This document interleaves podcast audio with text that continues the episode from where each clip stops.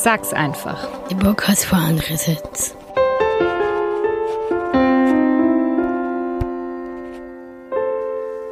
Hallo und willkommen bei Sag's einfach, dem Podcast von Andererseits. Mein Name ist Katharina und ich moderiere gemeinsam mit dem David, der sich gleich noch selbst vorstellt, die heutige Gesprächsrunde.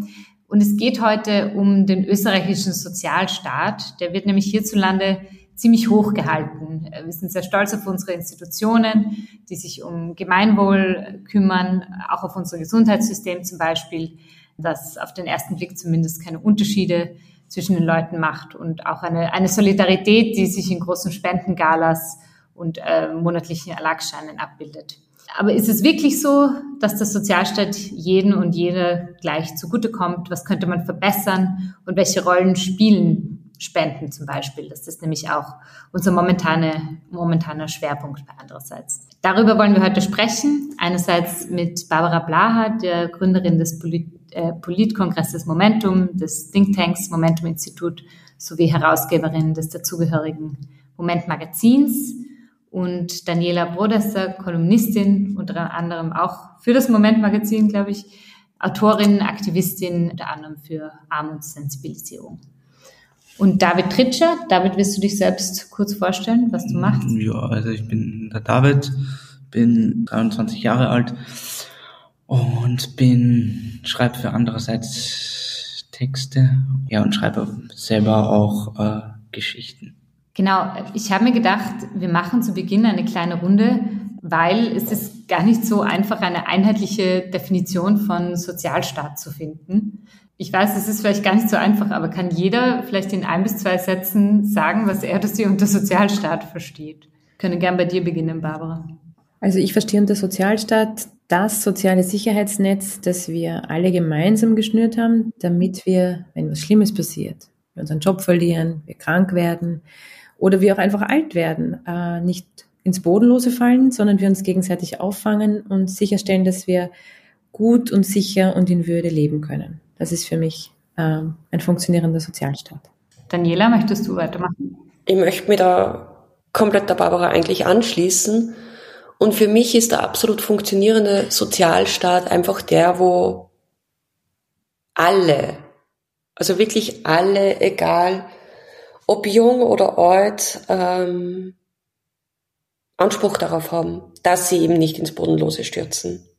Also dass es ganz einfache Zugangsvoraussetzungen gibt und vor allem einfach zugänglich ist, ohne große Hürden. Wenn wir Sozialstaat hören, dann denken wir an aha, Arbeitslosengeld oder aha, Pensionen oder aha, Krankenstandsgeld. Aber Sozialstaat ist auch, dass es sowas gibt wie öffentliche Schulen.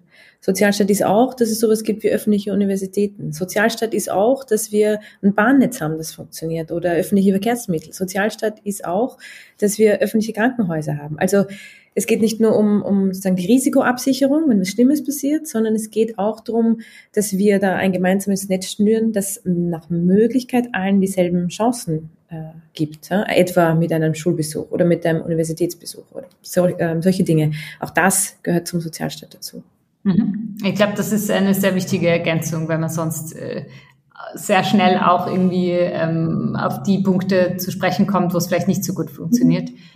Ähm, aber ja, da, dazu kommen wir gleich. Ich glaube, David, du wolltest die, die nächste Frage. Wo glaubt ihr, funktioniert ein guter Sozialstaat? In Österreich. In Österreich. Boah.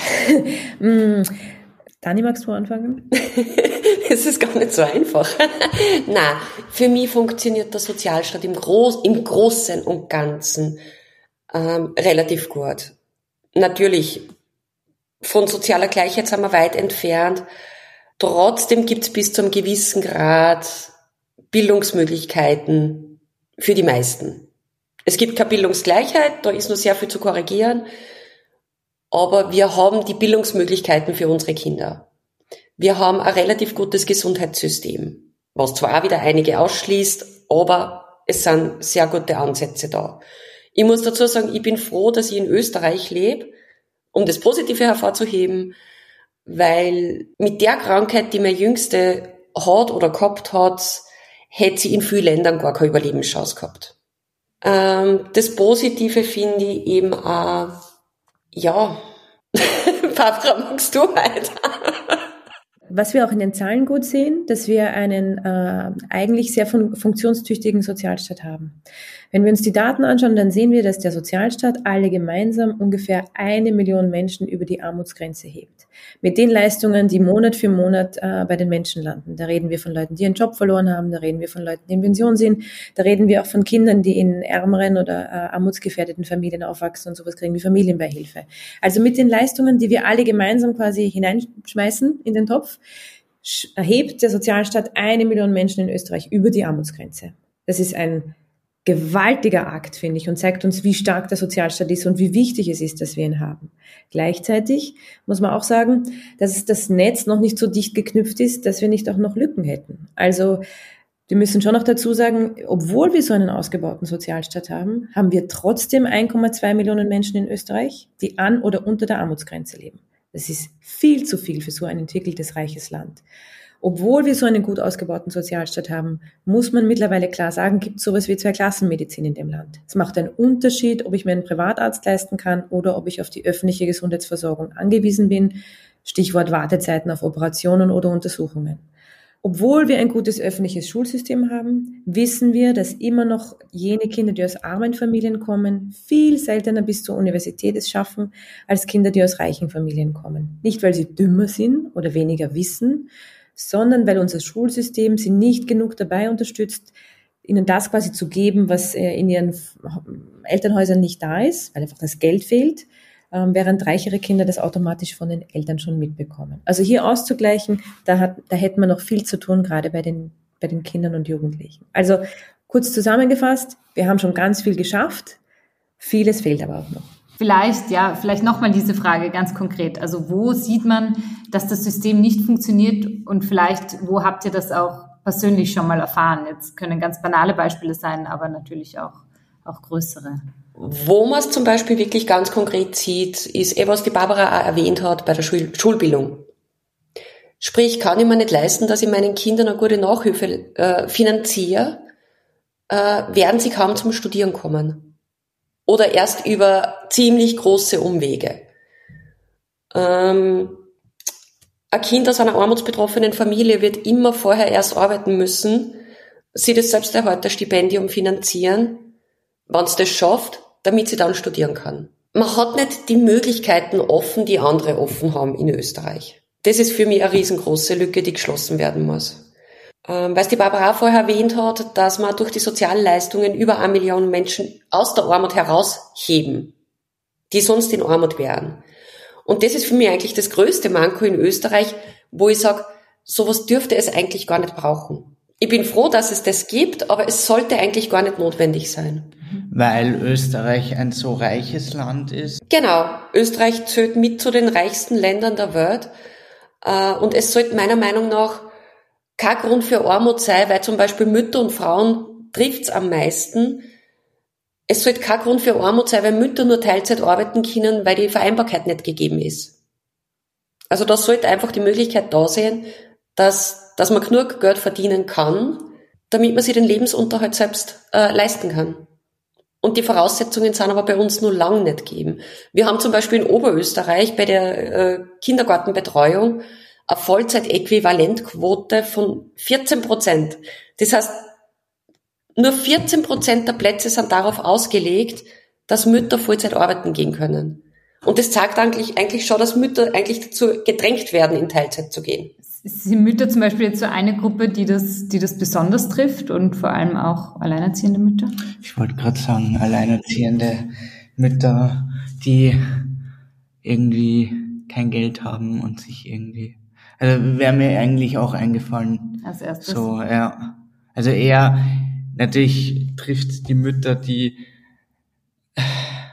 alleinerziehend sind, sicherlich mehr als Mütter, die eine Familie haben und wo sich der Vater, wo der Vater noch was dazu verdient und, und 24 Stunden anwesend ist. Also ich glaube, dass das schon ein gewaltiger Unterschied ist irgendwie, weil, weil sich die ähm, alleinerziehende Mutter sich das, keine Ahnung, kommt drauf an, sagen wir mal, nehmen wir jetzt, no, alleinerziehende Mutter mit einem Kind, ähm, sich das irgendwie organisieren muss und schauen, wie sie über die Runden kommt. Also wäre mir jetzt irgendwie eingefallen. Mhm.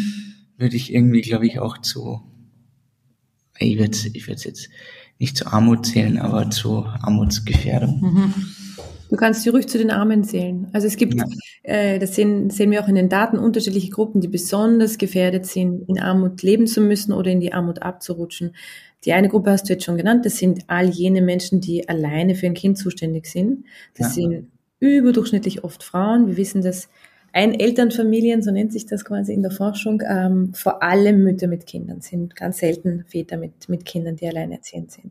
Das ist eine Gruppe, die äh, es besonders hart zu kämpfen hat mit finanziellen Schwierigkeiten und Benachteiligungen. Die Dani hat jetzt schon ganz wichtig erwähnt, da fängt schon mal an bei der Frage von, kann ich überhaupt Vollzeit arbeiten? Das ist natürlich eine entscheidende Frage für Menschen mit Kindern. Ich würde außerdem ergänzen wollen, dass wir immer noch viel zu viele Branchen haben, die gar keine Vollzeitjobs anbieten. Mhm. Denken wir etwa an den Riesenbereich des Einzelhandels. Viel Spaß dabei beim Spar oder beim Biller einen Vollzeitjob zu finden. Den wirst du nicht kriegen, weil den schreiben sie gar nicht aus. Ähm, das heißt, da haben wir einfach Branchen, die klar auf Teilzeitarbeit setzen, weil es einfach günstiger ist. Also das wird auf den am Rücken der, der Leute, die für diese Betriebe arbeiten, einfach ähm, ja, das Risiko weitergegeben und das Risiko, mit weniger Geld durchs Leben gehen zu müssen. Das ist das eine. Das andere ist, wir haben aber auch Branchen, wo die Leute durchaus Vollzeit arbeiten, aber trotzdem beschämend wenig verdienen. Denken wir etwa an jene Leute, die äh, unsere, unser Land am Laufen gehalten haben während Corona. Also denken wir an alle systemrelevanten Branchen. Da sehen wir durch die Bank. Das sind Branchen, die vor allem von Frauen ausgeübt werden. Es sind Branchen, die überdurchschnittlich hohe Belastungen aushalten müssen. Und es sind jene Branchen, die unterdurchschnittlich schlecht gezahlt werden. Das heißt, das sind die Leute, die im Einzelhandel hackeln, das sind aber auch die Leute, die zum Beispiel reinigen, das sind auch die Leute, die in den ganzen Gesundheitsgeschichten äh, unterwegs sind, denken wir an die Pflegekräfte, äh, Krankenpflegerinnen etc.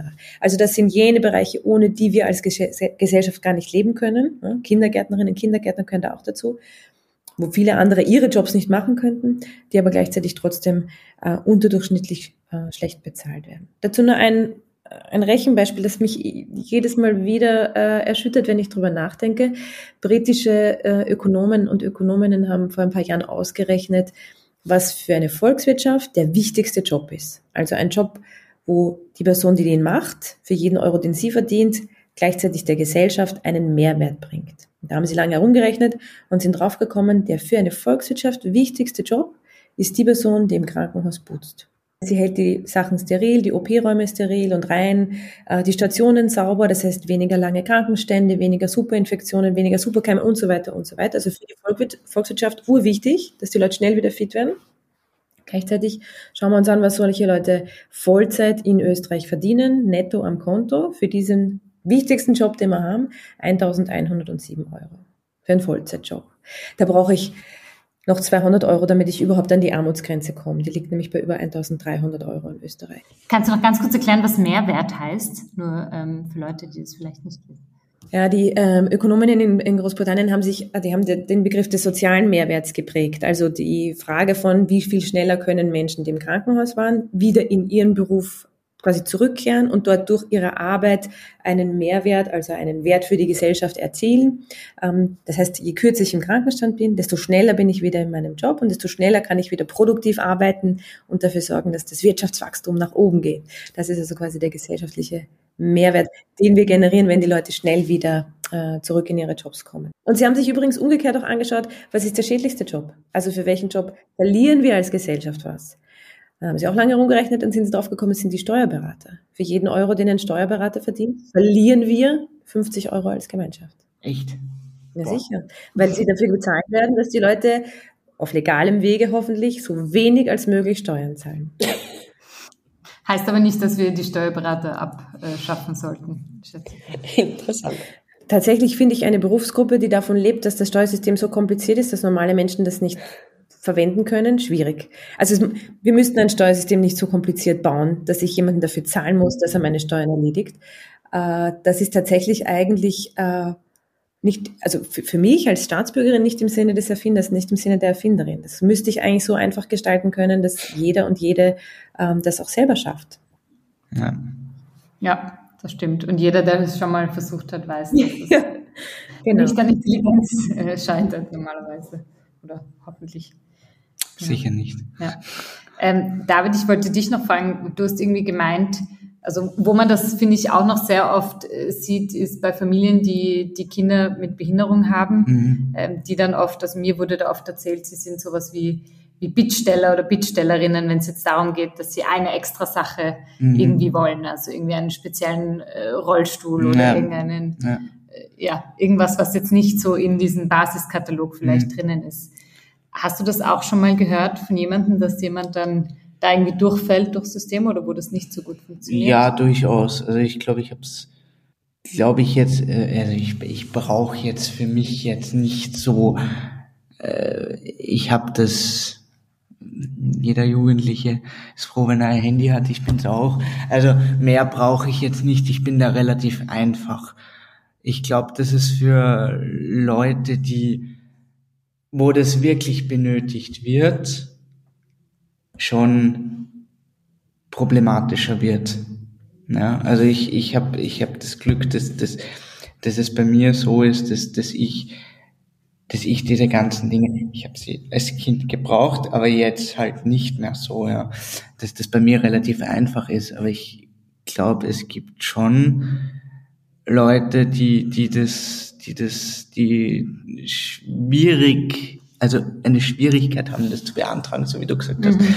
Ich glaube, das ist meiner Mutter auch so gegangen. Ich würde gerne noch eine zweite Gruppe ergänzen, die äh, neben den alleinerziehenden Eltern und sicher auch den Familien mit Kindern mit besonderen Bedürfnissen gefährdet ist, in Armut zu rutschen. Das ist die gesamte Gruppe der Menschen, die ihren Job verliert oder verloren hat. Also die zweite Gruppe, die wir deutlich gefährdet sind, sind die arbeitslosen Leute in dem Land. Warum?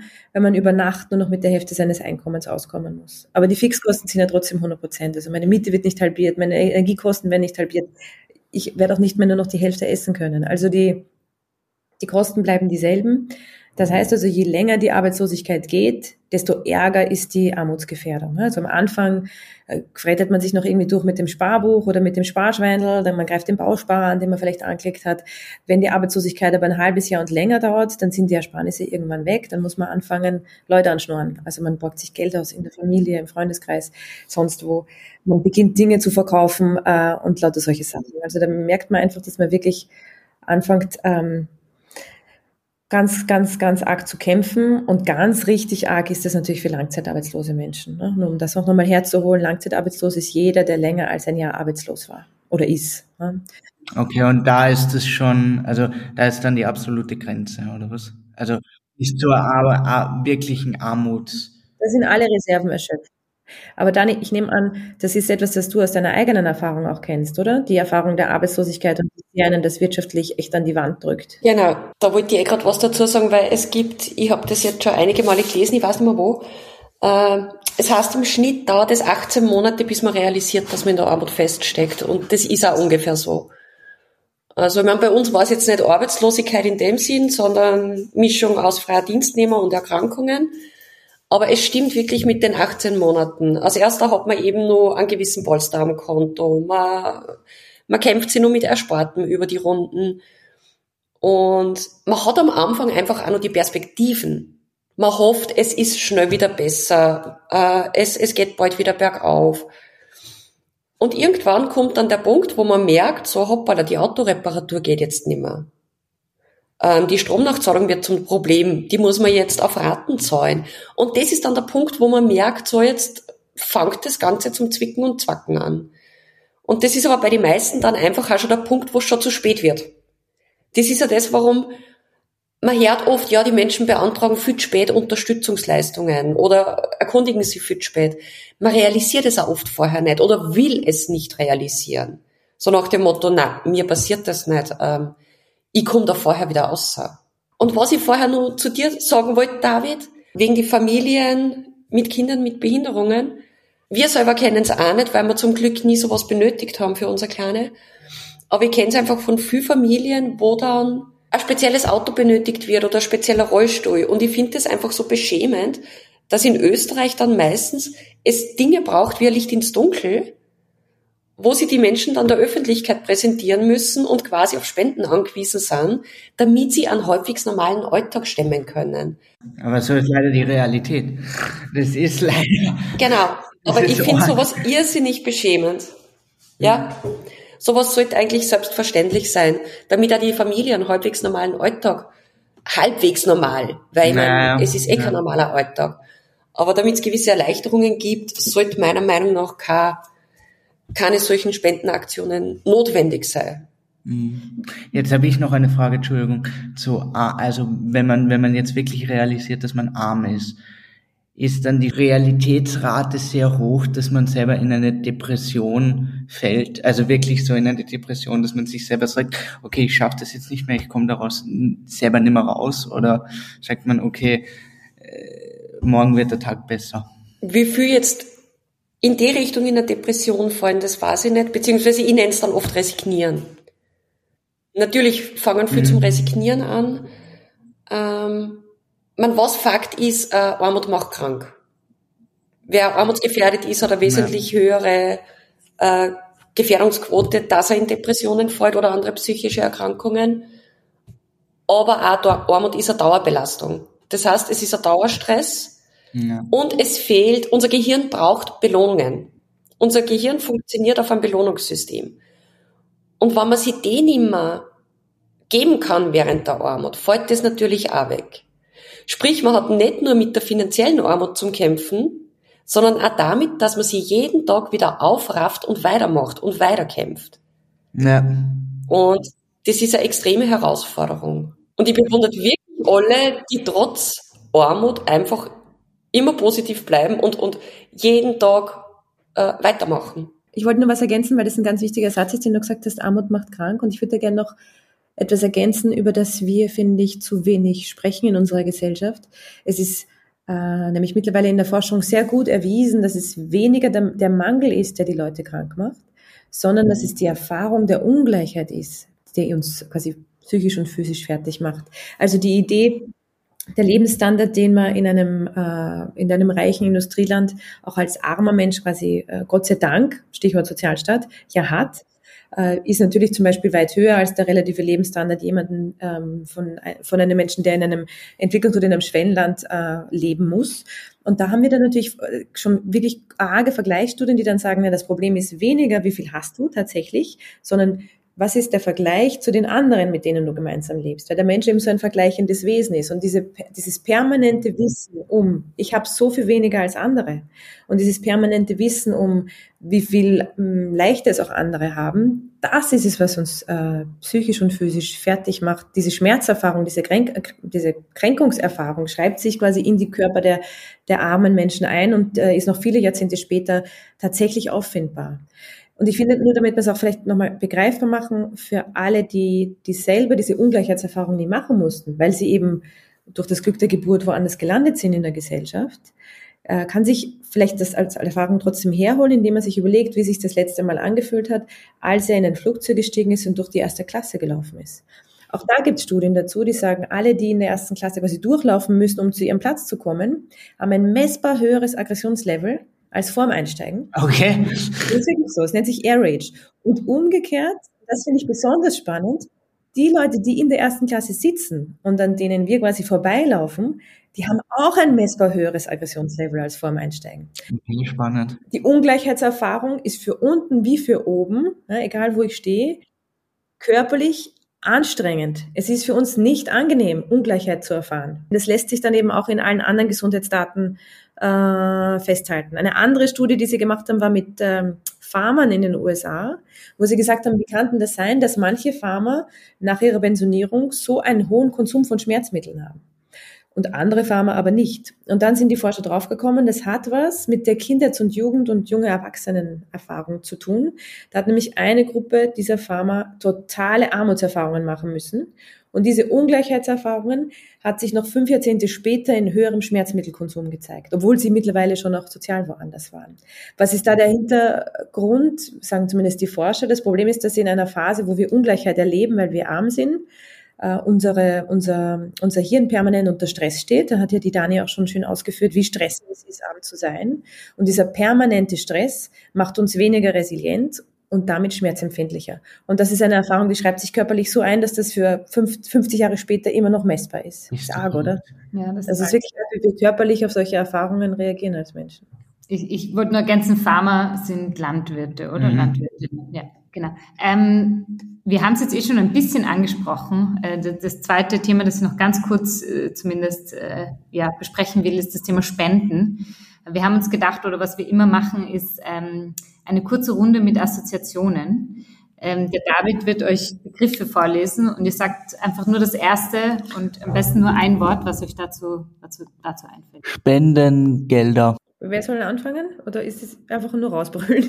Ja, nur rausbrüllen, wie in der Schule. Okay, äh, ich denke an Licht ins Dunkel. Sollten meiner Meinung nach nicht notwendig sein. Steuern. Super wichtig. Wir kaufen uns drum Zivilisation. Fair. Wiener Tafel. Wichtig. Das ist ein Pflaster, wo wir eigentlich eine Operation bräuchten. Stimmt. Spendensammler auf der Mariehilfer Straße. Ich wechsle dann ehrlich immer die Straßenseiten. Stressigster Job. Wirklich? Ist das, ist das echt so? Ich glaube, es ist schon ziemlich stressig. Genau, man rennt irgendwie vorbei. Aber ich meine, dass man sich in einem Job damit aussetzt, dass man die eigene Schamgrenze überwindet, andere um Geld zu fragen, ist urschwierig, auch wenn man es beruflich macht. Das ist permanent ein Überschreiten einer Grenze. Das macht man jeden Tag acht Stunden und ist dem, der Reaktion auf diese Überschreitung von offener Aggression bis beschämten Weglaufen auch andauernd ausgesetzt. Muss unfassbar anstrengend sein. Ja, und ich glaube, sonderlich gut verdient man auch nicht damit. Das noch dazu, ja. ja. Abgesehen jetzt von diesen ähm, Erfahrungen mit äh, Leuten in, in Warnwesten auf der Straße, äh, was sprichst ist du eure... jetzt die Sprichst du jetzt die Bettler an? Oder, oder Wir wollen das jetzt nicht nennen. Ähm, was sind denn eure Erfahrungen mit Spenden, entweder als EmpfängerInnen oder als GeberInnen? Was sind das so die, die Sachen, an die ihr zuerst denkt, wenn es, Spenden, wenn es um Spenden geht? Also ich denke an die Leute, die das Momentum-Institut unterstützen. Also wir haben ein paar tausend Spenderinnen, die jedes Monat oder jedes Quartal oder jedes Jahr einen kleinen Betrag hereintippen, damit wir überhaupt unsere Arbeit machen können. Ähm, als äh, Think Tank und als Magazin progressive Positionen, fortschrittliche Positionen im öffentlichen Diskurs sichtbar machen und für die eintreten. Also meine Arbeit könnte ich nicht machen, wenn keine Leute sagen würden, äh, okay, ich spende ein bisschen was. Das ist tatsächlich ganz, ganz substanziell für uns. Und ich glaube, ein zweiter Gedanke, den ich dazu habe, und das hoffe ich, wird in den nächsten Jahren äh, besser. Es ist so ungewöhnlich in Österreich, politische Arbeit mit Spendengeldern äh, auszuzeichnen. Also das ist in den USA oder in anderen Ländern ganz anders. Das ist total üblich, für politische Arbeit Geld zu spenden, auch weil es kein System von Parteienfinanzierung gibt wie bei uns. Aber in Österreich ist es extrem ungewöhnlich. Das macht es aber auch so schwierig, zivilgesellschaftliches Engagement quasi hochzubringen, weil man muss die Dinge eben mit Ressourcen ausstatten und dafür brauche ich halt einmal ein Geld. Und wenn ich quasi diese Kultur, dass ich zahle auch politische Arbeit mit Spenden nicht habe, dann, äh, dann ist die Zivilgesellschaft immer ein bisschen verhungert und das ist ähm, schwierig, sagen wir so. ja. Ähm, für mich sind Spenden, ich meine, bei uns der Solidaritätsfonds finanziert ja ausschließlich durch Spenden und es ist einerseits wunderschön zum Sehen, wie viele Menschen das immer mitmachen, ähm, weil sie selber sagen, es geht ihnen nur gut. Andererseits ist für mich einfach, also in die Richtung von Spenden, ist für mich halt einfach wirklich der Punkt, wo ich sage, ich wäre froh, wenn ich die Arbeit nicht machen müsste. Also wenn es nicht mehr notwendig wäre. Das andere, wo ich Spenden wieder sehr mag oder sehr schön finde, das sind so, wir machen öfter so Aktionen mit Buchpatinnen. Sprich, ähm, man, natürlich, man kann sich Bücher immer äh, in Bibliotheken ausleihen oder gebrauchte Bücher bekommen, aber ich selber kenne es einfach von mir aus meiner Zeit. Mir hat es so sehr gefällt, ein neues Buch in der Hand zu haben. Das ist für mich einfach wunderschön.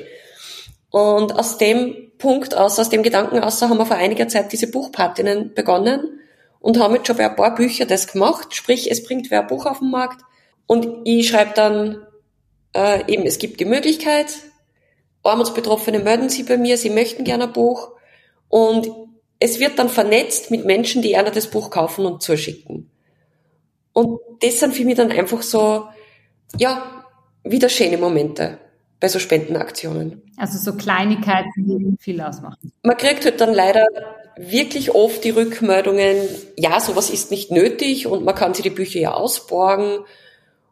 Und ich weiß aber selber, wie sehr es fehlt. Wenn man sich einfach wirklich gefreut über ein neues Buch und man hat das Buch daheim stehen und es gehört einem. Und ich finde nicht, dass es Luxus ist. Ich finde, ja, das gehört einfach auch hin und wieder mal dazu. Ich kann mich noch erinnern, Entschuldigung, da, da fällt mir jetzt was ein. Ich habe einmal, sagt euch die zweite Gruft was? Ja, Ich habe einmal dort, ich mein, mitgeholfen, zwei Wochen lang, oder waren's? Nein, es waren vier. Und da haben wir gekocht und, und es waren, dann sind immer Leute gekommen, die, die wirklich, also die sicher sehr arm waren. Und was mich so begeistert hat, war, dass die so dankbar sind, einfach äh, Essen zu bekommen. Also einfach dieses, dieses, dieses, ähm, wir haben ausgeteilt und dann kann ich mich noch erinnern, dann kamen, es waren ältere, also keine Ahnung, ein bisschen älter, äh, vielleicht ein bisschen älter wie ich, also sehr äh, ein bisschen älter wie ich, ist ja wurscht. Und, und dann, und dann sind die gekommen nach dem Essen und haben sich wirklich bedankt. Also wirklich so, so, äh, gerade, dass sie mich nicht in den Arm genommen haben oder irgendwie so und, und haben auch, auch wieder, also ich war da wirklich fünf Tage die Woche und, und du hast wirklich gesehen, dass, dass, dass die das, dass die wirklich dankbar sind für das, was sie kriegen. Und du meinst aber, das sollte eigentlich auch selbstverständlich sein, Richtig. dass sie was zu essen Richtig. haben. Also es ging jetzt nur um dies, ums, ums, ums Essen, weil wir jetzt, weil wir jetzt drüber geredet haben. Du hast jetzt gesagt über Bücher und Ding. deshalb ist mir das eingefallen. Also nur um dieses Grundnahrungsmittel Essen. Ja, aber wobei ich glaube, die Dankbarkeit hat nicht nur mit dem Essen zu tun, sondern weil sie dort den Menschen würdevoll begegnet. Naja. Und ich glaube, die Erfahrung macht dafür aus. Nur noch ein paar Gedanken zu dem Thema, weil mir das wichtig vorkommt, dass wir es auch ein bisschen politisch äh, einordnen. Äh, das Erste, was man zu dem Thema sagen muss, äh, dass wir in einer hochgradig arbeitsteiligen Gesellschaft und in einem hochgradig entwickelten Industrieland sowas wie Essensalmosen verteilen, ist gelinde gesagt ein Skandal. Also das muss man mal, glaube ich, in der Deutlichkeit auch nochmal festhalten. Das Zweite, was zu dem Thema vielleicht noch wichtig wäre, ist, dass uns die Zahlen zeigen, dass äh, je geringer das eigene Einkommen ist, desto mehr spenden die Leute. Das heißt, im Verhältnis zum eigenen Einkommen geben quasi die Mindestpensionistinnen, um es an einer Personengruppe festzumachen, deutlich mehr als die Topmanager. Hm? Das ist deshalb auch wichtig, weil wir uns auch immer recht regelmäßig dafür feiern, dass wir so ein Spendenweltmeisterland sehen und dass wir da so solidarisch sind und so weiter und so weiter. Da würde ich immer gern genau hinschauen und dazu sagen wollen, wer ist denn da solidarisch?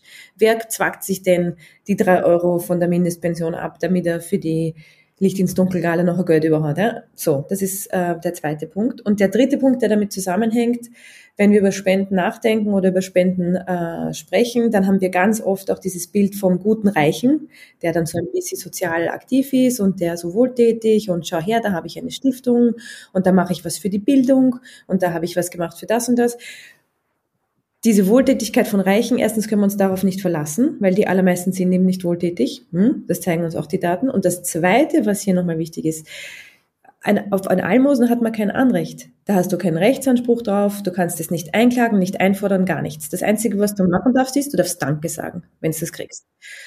So, und ich würde mir aber eigentlich einen Staat wünschen, wo klar ist, jemand, der sehr, sehr viel hat, weil er sehr reich ist, trägt auch sehr, sehr viel zur Gemeinschaft bei weil wir das von jeder alleinerziehenden Mutter, von jedem kleinen Arbeitnehmer und von allen anderen ja auch verlangen. Jeder muss im Rahmen seiner Möglichkeiten hineinschippen. Nur bei ganz oben, da gibt's dann immer tausend Ausnahmen. Und da kann man sich dann im Finanzministerium gleich direkt die Steuererleichterung bestellen. Also das ist was, was mich ehrlich ankotzt. Wir sagen immer, ähm, bei uns, also bei andererseits sind die Emotionen politisch und ich glaube, das ist ein sehr gutes Beispiel für, ja, ja. Ich meine, es ist vielleicht eine der banalsten Fragen, aber trotzdem irgendwie wichtig. Ähm, wieso sind wir nicht dort, dass das, dass das passiert, dass dieser Austausch und dieser Ausgleich vor allem passiert? Weil es ist überhaupt keine banale Frage, weil es eben nicht, äh, weil es eben nicht nur eine Antwort gibt, sondern es ist eine, äh, eine Vielzahl von Faktoren, die da mitspielen. Hm? Also ein ganz wesentlicher Faktor ist, dass es hier um die Frage geht, von wer hat die Macht und den Einfluss, seine Interessen durchzusetzen und wer hat es nicht auf der anderen Seite. Also was meine ich damit? Ähm, jemand, der sehr reich und sehr vermögend ist, hat eben nicht nur sehr viel Geld und kann darum sorgenfrei leben, sondern er hat auch Ressourcen, und zwar jede Menge, die dafür sorgen, dass er äh, Einfluss nehmen kann. Der kann sich einen Fernsehsender aufbauen. Das meine ich wörtlich. Oder er kauft sich einfach eben mal so im Vorbeigehen die Kronenzeitung. Das kann ein Rene Benko. Wir können das nicht. Also nur um, um da auch nochmal zu zeigen, wie sehr äh, Vermögen auch Einfluss mit sich bringt, insbesondere in der medialen Landschaft äh, in Österreich. Wenn man da mal reinschaut, wem die Zeitungen in diesem Land gehören, dann muss man sagen, das sind sehr wenige, sehr reiche Familien, die katholische Kirche und Raiffeisen. Das sind die Eigentumsverhältnisse der Medien in diesem Land, muss man klar sagen. Gut, das heißt, da könnte man auch sagen, na gut, aber ist ja egal, ne? solange die trotzdem objektiv und so berichten, wäre das ja egal, wem es gehört. Aber dann muss man leider sagen, so ist es halt nicht, weil Eigentümerinteressen spielen eine Rolle in der Blattgestaltung. Im Journalismus spielen die natürlich eine Rolle. Wir haben uns das im Momentum-Institut für ein konkretes Thema angeschaut, damit man auch nicht immer nur so gefühlte Wahrheiten irgendwie äh, in der Hand hat und haben uns angeschaut, okay, wenn die Zeitung eigentlich die Aufgabe hat, die Welt so abzubilden, wie sie ist, dann schauen wir uns an, was sagen die Menschen zur Vermögenssteuer. Da gibt es ja Umfragen, die immer, immer mal wieder fragen, sind die Menschen dafür oder dagegen. Und da sehen wir, seit 2000 gibt es keine Umfrage, wo nicht die Mehrheit der Österreicher und Österreicherinnen sagt, Vermögenssteuern sind eine gute Idee. Also seit 22 Jahren haben wir eine Mehrheit im Land für eine Vermögenssteuer. Und dann schauen wir uns in die Zeitungen mal die Kommentarspalten an. Also was wird dort veröffentlicht? Sind dort Artikel für oder gegen die Vermögenssteuer? Und wenn man sagen würde, es wäre objektiv und bildet die Realität ab, müsste dort eigentlich die Mehrheit der Kommentare für Vermögensteuern stehen. In Wahrheit, das haben wir wirklich gezählt seit 2000 in allen Zeitungen, in Wahrheit ist es das Gegenteil. Zwei Drittel der Kommentare sind gegen Vermögensteuern geschrieben. Auch da ganz klar, da ist ein Interesse dahinter, logischerweise. Also es gibt da eine verzerrte Wahrnehmung. Und das macht es dann natürlich schwierig, solche Dinge durchzusetzen, weil ich meine, wir lesen alle diese Zeitungen und was bleibt bei uns über? Aha, Vermögensteuern irgendwie will niemand. Aber es stimmt halt nicht. Es sind halt nur 17 Leute gezählt, 17 Menschen, die seit 2000 über dieses Thema Kommentare schreiben und die wollen die Vermögensteuer nicht. Aber es gibt ja noch 9 Millionen andere Menschen in diesem Land, die eben in der Zeitung gar nicht vorkommen, die alle dafür wären. Und das hat natürlich dann auch Einfluss auf die politischen Prozesse. Also die mediale Wahrnehmung ist das eine. Die nächste ist auch die Frage von, welche Politiken kann ich beeinflussen? Es gibt einen Zusammenhang zwischen Parteispenden und welche Politik wird gemacht. Es ist kein Zufall, dass jemand wie Heidi Horten als reichste Österreicherin, auch wenn sie mittlerweile nicht mehr lebt, einer ÖVP jedes Monat 49.000 Euro überwiesen hat. Das macht ja nicht aus absoluter Menschenfreundlichkeit heraus, sondern sie hat ja ein Interesse. Und das Interesse war, reiche Menschen in diesem Land sollen besser behandelt werden als normale Leute. Das ist es ganz einfach. Und wenn ich am, ähm, am Finanzierungstropf solcher Menschen hänge als Partei, werde ich einen Teufel tun und Vermögensteuern einführen. Mache ich nicht. Da werde ich auch das Steuersystem nicht gerechter gestalten. Also Barbara, du hast das jetzt echt so gut ausgeführt, dass mir fast nichts mehr einfällt. Aber es ist eben, sie beeinflussen die Meinungsbildung. Die Mächtigen in dem Land, die Reichen in dem Land beeinflussen genau, wie soll die Mehrheit darüber lesen? Welche Meinung soll in der auflagenstärksten Zeitung herumgehen oder in die Sender? Und was ich auch noch dazu sagen möchte, ist, ähm, eben mit den Parteien, Parteienfinanzierungen, ähm, wir schlittern nicht umsonst äh, in einer Zweidritteldemokratie. Weil Fakt ist zum Beispiel auch, dass je weniger Einkommen vorhanden ist, umso weniger Partizipation oder Teilnahme an parteipolitischen äh, Prozessen ist, findet statt. Sprich, je ärmer die Bevölkerung, umso weniger beteiligen sie sich weil du nicht die Zeit hast, weil du nicht die Ressourcen hast, weil du nicht die Kraft hast und weil du das Gefühl hast, also viele haben wirklich das Gefühl, es wird sowieso nichts gemacht für uns. Auch darüber gibt es Studien. Ich meine, da zieht da wirklich die Schuhe aus.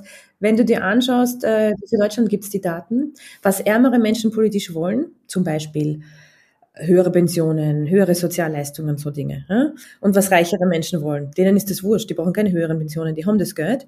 Und dann schaut man sich an, was wird politisch real umgesetzt dann siehst du, und dafür gibt es wirklich Daten äh, aus deutschen Ministerien, je mehr arme Menschen was wollen, desto geringer ist die Wahrscheinlichkeit, dass es politisch umgesetzt wird. Je mehr reiche Menschen was wollen, desto höher ist die Wahrscheinlichkeit, dass es umgesetzt wird. Also die, äh, das nennt sich Responsivität, ja? also wie, wie antwortbereit ist eine Demokratie? Und da sehen wir ganz klar, also auf die Bedürfnisse, Wünsche und politischen Forderungen von armen Menschen ist repräsentative Demokratie nicht ausgerichtet. Da kannst du dich zum Teufel wünschen mit deinen Wünschen wie höhere Mindestsicherung. Wirst du nicht bekommen. Und das Arge ist wirklich, je mehr arme Leute was wollen, desto geringer ist die Wahrscheinlichkeit, dass sie es machen. Das ist wirklich äh, erschütternd. Und eine zweite Sache, die man in dem Kontext vielleicht auch noch dazu sagen muss, es ist nicht nur so, dass Leute mit niedrigem Einkommen weniger oft zur Wahl gehen, sondern es ist sogar noch ärger.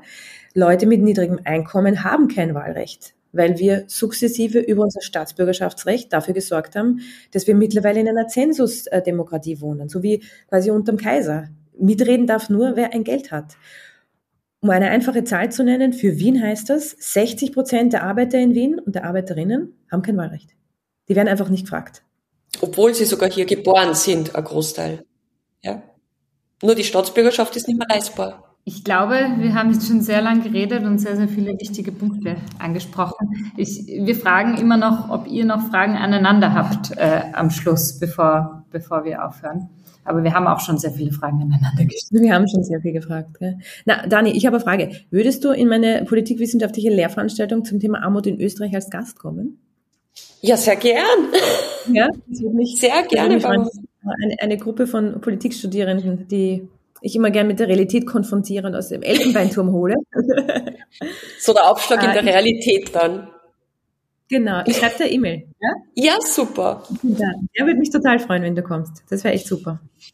Ich freue mich auch. Ja. Andererseits Podcast, wo, wo Sachen entstehen. Genau. super.